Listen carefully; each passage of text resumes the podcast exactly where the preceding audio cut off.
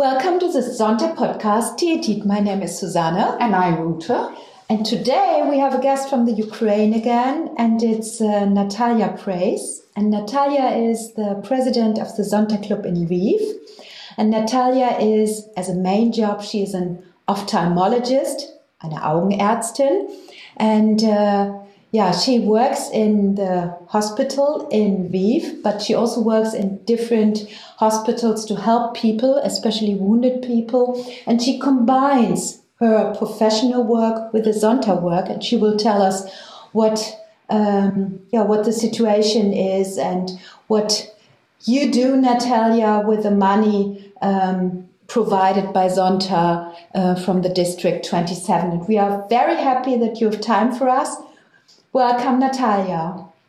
Uh, thank you very much. I am very grateful to each Zontians from our districts and not only for our District 27, for each Zontians all over the world who are joining to help Ukraine and exactly Ukrainian women, Ukrainian children who suffered um, during this terrible war.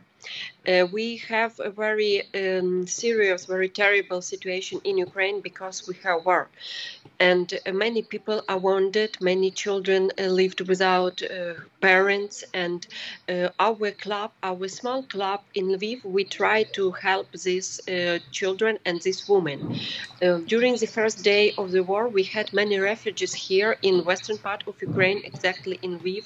And we meet all these refugees. We con- with him. We gave her uh, not only medicine help, also psychological help, and we help them very much. But also my club, I joined all my members to uh, help. Uh, uh, orphans. This is the children with, without uh, mothers and fathers, and uh, I search all these children from um, another part of Ukraine, and they were uh, here in Lviv, and we also help there. And also I joined it my uh, main job because I'm a surgeon, I'm an ophthalmologist. I help uh, not only regular patients, I help also wounded patients and try to help everybody. And I joined it my own work with Zonta. I joined Zonta to help wounded, pe- wounded people, wounded women, and wounded children who suffered during the war. I have a good um, connection and I have a work with my professor, uh, who is also my teacher. This is Professor Robert Rejdak.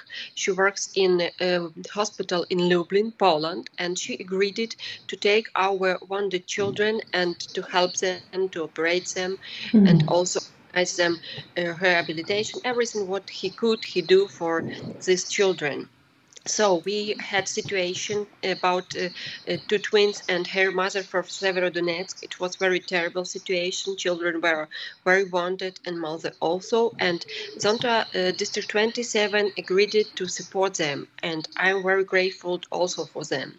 Now I send um, many patients to professor, but now I have a woman from Kharkiv. Uh, her house was bombed, destroyed, and she lived. Um, her mother was uh, living in basement during uh, more than eight days. After that, uh, mm, somebody helped her to get out from this terrible place, and now she's in Kharkiv region in safety, in almost safety safety place.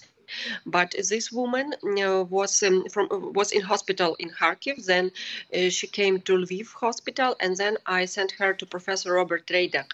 Now she's in Poland also, and um, I think uh, our District 27 and all Zontians uh, will uh, do some donations for her, and everything will be in order because this woman is also wounded. She suffered very much, and the situation is terrible. Uh, now in western part uh, we have not so active fights like in mm-hmm. eastern. Mm-hmm. Also suffered. Lviv was bombed. Also, each region of Ukraine mm, suffered from this war. But here we try uh, to work and to help people uh, to help old people, to help women, to help children and uh, orphans. I help very much in my club. Also, we try to protect them, to give everything what we could. We give them food, much food, what they need, uh, GGN um, subjects and. Um, also we try to ask them what they need uh, and to try to help them because this is our duty. It's my first duty like a doctor, and I uh, try to help to give the medicine also, and to join my colleague uh, doctors to help them also. Mm-hmm. And I ask Zontians, and especially I am very appreciate to my district um, 27 um, because they support us very much, and I'm in connect with Regine, uh, with uh, Anna, uh, and now with you, uh, everybody who joined to help Ukraine, to help women, to protect uh, my country, to protect our children.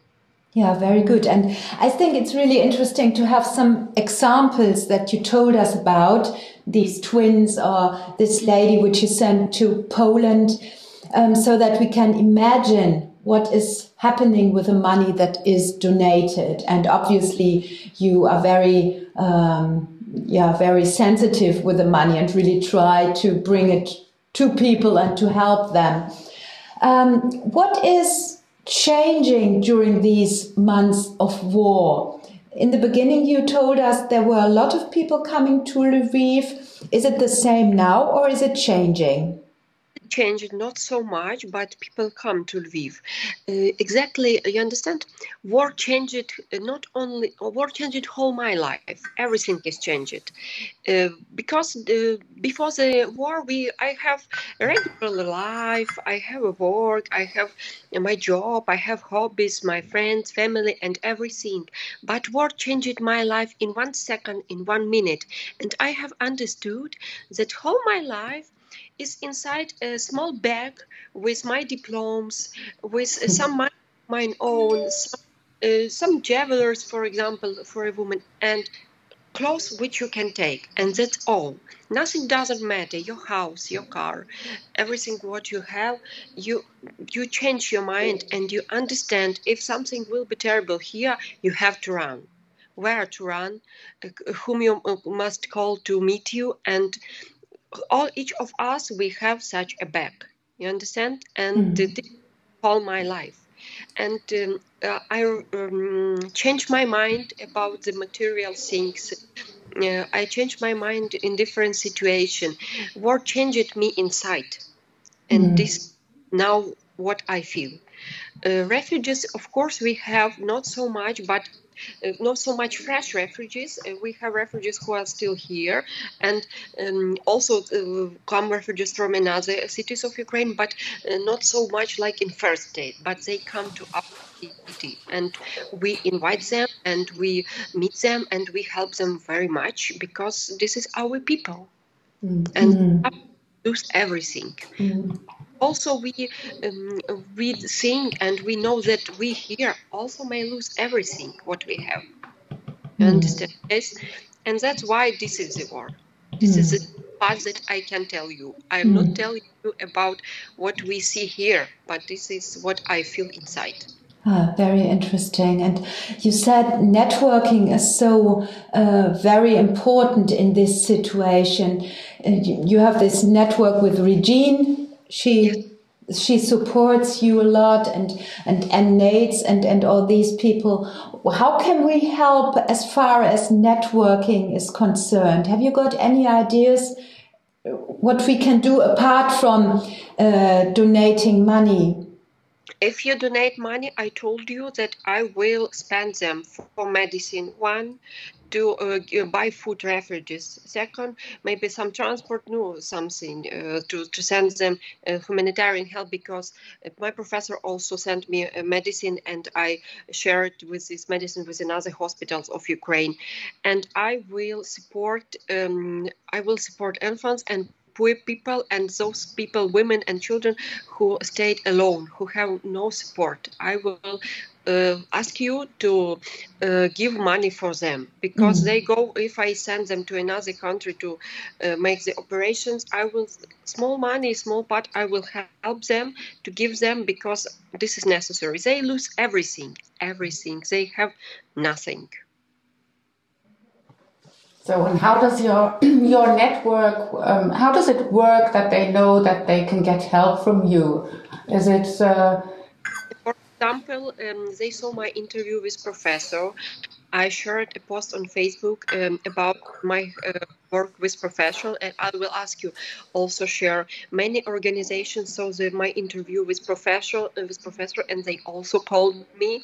And um, internet connection some groups uh, internet groups uh, small groups they share my phone number. And for example this last woman from kharkiv she called me and write me at night. It was deep at night. And when i get up in the morning i wrote her messages. Immediately called her and she agreed it uh, to uh, continue her um, operations in Poland.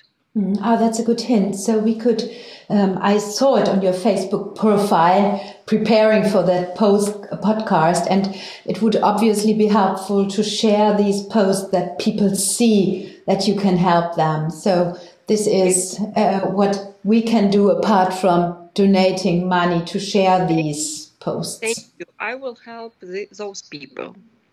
Yes, and you said you're you're president of the Zonta Club in Lviv. There's a second Zonta Club as well. Are you working together or? Um, Yes, I'm going here to help uh, those people. For example, they bought uh, food for refugees. Uh, we bought something, uh, some necessary thing for uh, orphans. Uh, they meet refugees. They also do this work, and I am concentrated um, um, both um, most time of my life in hospital in medicine and we are always in connect they help me also my club is very good club and we are a good command each of us and we help each other also we are in um, uh, in good spirit maybe between ourselves because i organized them everything i try to control and uh, we all are um, a good good team how many how many members are there in your club, uh, Natalia? Uh, uh, twelve. Twelve members. Oh, such a small group. Yes. Yes. Oh, okay. But organized. I organized each of us. I gathered them uh, every week. I report them what I did, and uh, I send the report also uh, in my uh, own form. Uh, form in um, send report to Regine, and will send to and also, and I report to my Zonta members also every week. Now maybe I will be report once in two week because I am busy, and it will be also good uh, good time to spend uh, together. They uh, gave me some ideas who came to Lviv, who need help, and this is very important information. Mm-hmm. Yeah, Natalia, thank you very much for your your insights in your work, and we admire your strength and your power, and we send all our love to you and your sisters um, in Lviv and hope that you can help a lot of people in this terrible situation. I hope that I will do my work. Um, I will try to do my work perfectly, and I hope we maybe we will be meet in convention in Hamburg. Maybe this war will be stopped till this time. I I have a great, a big hope that we will meet together. That would be really great to meet you and to see you in Hamburg. Yes, I will. I, I say I think so. It will be. I hope. Yes, it would be a, that would be very nice if we would keep in touch. It's uh, yeah. I think we're going to keep in touch because uh, maybe we can just talk in a in a couple of weeks how your situation is uh, now, and uh, hopefully in Hamburg it would be very nice. We are going to be there, and uh, yes, all the best for you a lot Thank of you. strength, and um, you're doing a very, very great job. thank you, thank you. Nice to meet you. Thank you very Thank much. Thank you, Natalia, and all the best to you. Bye bye. Bye bye.